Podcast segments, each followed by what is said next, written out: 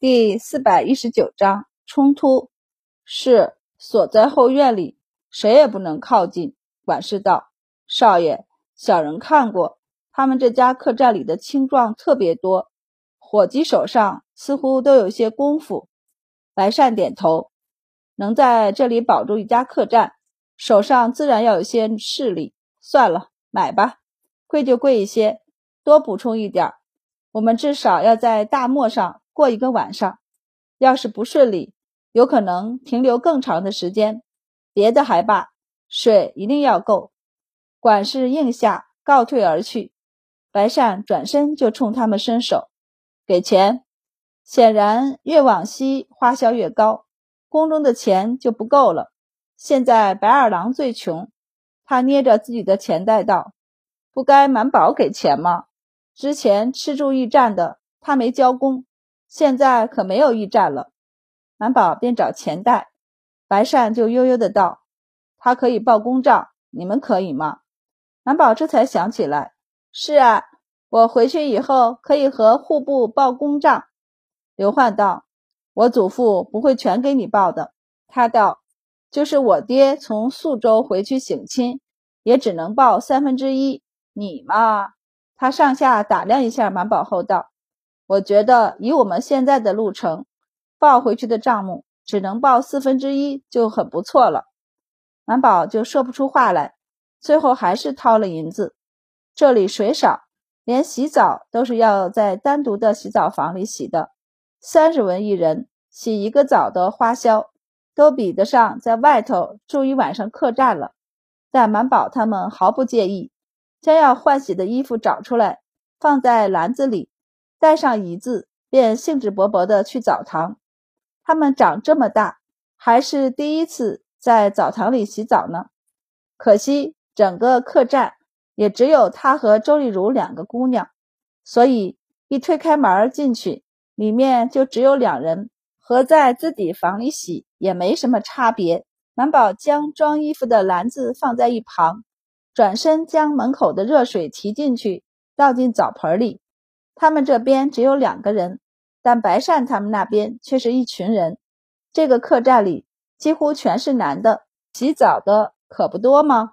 几人一进去，看到里面一群光溜溜的汉子，忍不住闭上了眼睛。聂参军知道他们会害臊，哈哈大笑过后，指了一处道：“小公子们，那边有个小连间儿，你们可以去那儿洗。”白善勉强沉静的点头。拉着小伙伴们过去。刘焕是唯一有泡澡经验的人，他左右看看，见他们三个全都脸色涨红，不由好奇：这有什么好害臊的？阴货也就算了，你们两个没泡过汤泉吗？白善瞥了他一眼后道：“没有。”刘焕立刻道：“等回京城，我请你们呀！不仅可以泡汤泉，也能出去泡澡。”国子监边上就有一家，去的都是斯文人，也不贵，只是酒水茶点费钱而已。白二郎忍不住道：“在自己家里泡澡不好吗？为什么要出去泡？”刘焕想了想后摇头道：“我怎么知道？大家都去，他们请我，我就去了呗。不过国子监的同窗是因为冬天舍间里冷，反正大家也不是天天洗澡，多攒一攒。”攒够了，再花点钱去澡堂呗。白善一脸恍惚，问道：“攒什么呀？攒灰尘呗。”白善三人脸色通红到说不出话来。刘焕动作快，一进来便摸了一下汤池的水，觉得温度还行，当即就把自己衣服扒了往里跳。一回头见三人还目瞪口呆地站着，便道：“还愣着干什么？快下来呀！”白善合上嘴巴问道：“一个池子里洗这水，这有什么？就跟泡汤泉一样。这水一天换一次就算不错的了。”阴货小小的后退了一步，脸色怪异的问：“难道之前还有人泡过？”白二郎也惊吓不已。白善很快理智回笼，摇头道：“应该不会。这会儿天还早，我刚才看外面都是我们的人。”所以今天应该还没人来沐浴。白二郎道：“那是不是一会儿就有人来了？三人听了一下外面的喧哗和嬉闹的声音，立即将衣服脱了下水，赶紧洗了出去。他们速度快，但再快，等出去时也是两刻钟后。四人脸蛋红彤彤的走到门口时，正巧外面进来一群肩膀上搭着衣服的大汉，看见他们，人群中便有人吹了一声响亮的口哨，还哟了一声。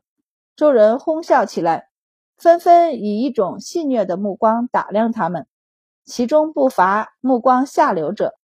白善脸色一沉，抬头淡漠地看了他们一眼，然后叫道：“大吉！”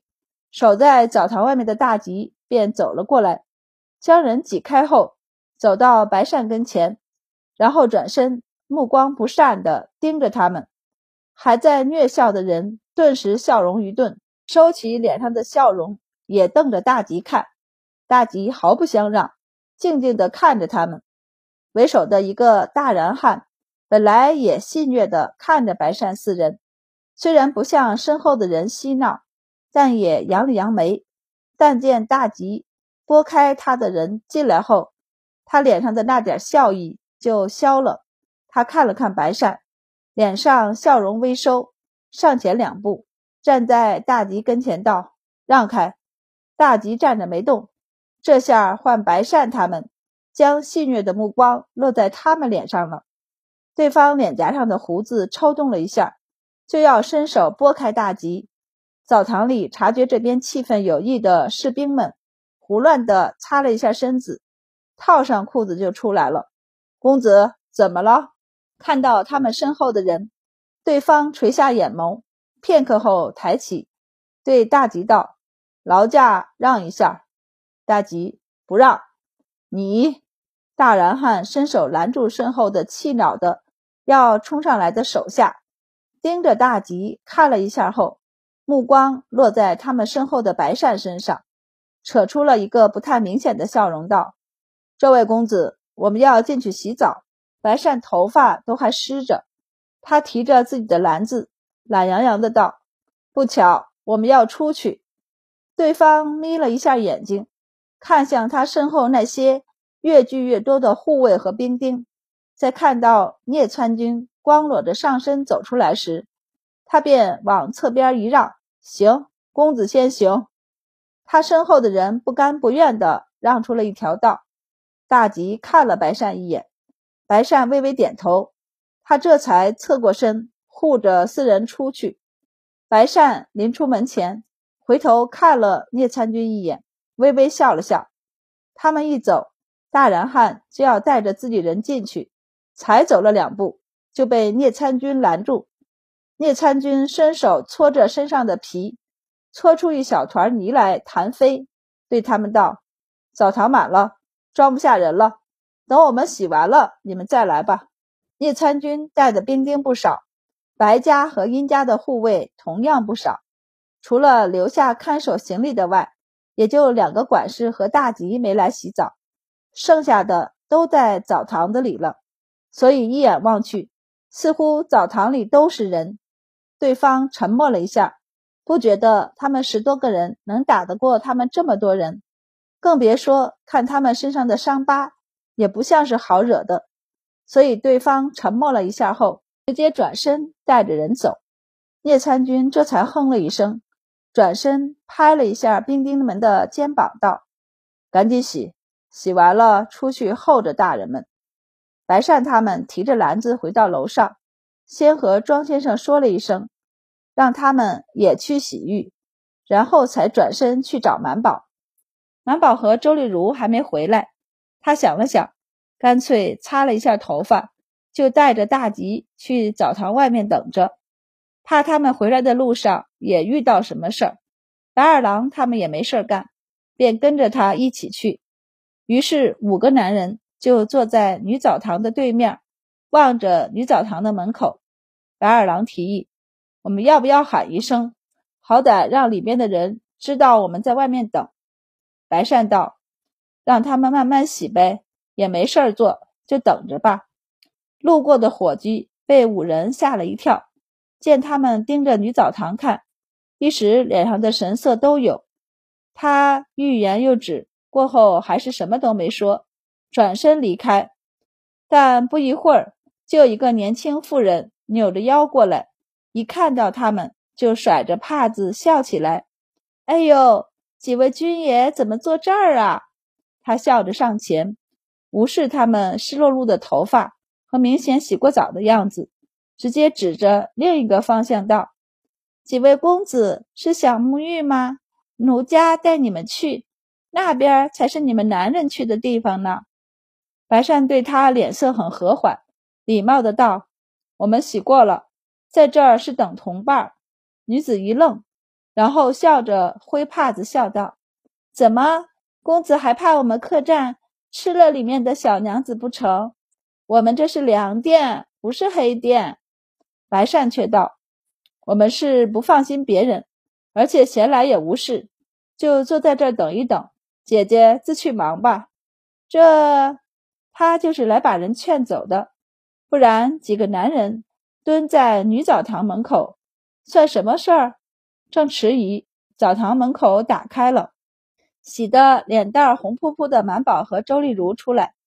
白善愣了一下后，迎上前，将手中拿着的斗篷给满宝围上。还将帽子拿起来给他戴上，满宝瞬间只剩下半张脸还在外面，他有些懵。干嘛？我不冷啊。白善道：“风大，小心吹了风生病。”这会儿哪来的风？一旁的周丽如则问道：“小姑父，那我呢？”白善一顿，这才想起来忘了周丽如。见他翻车，白二郎和刘焕不厚道的。拍着大腿，哈哈大笑起来。大吉转身离开，不一会儿取了一件斗篷下来给周丽如，周丽如这才披上，只是还嘟着嘴和满宝告状：“小姑，小姑父说谎，他这不是怕你被风吹，是怕你被人看见吧？”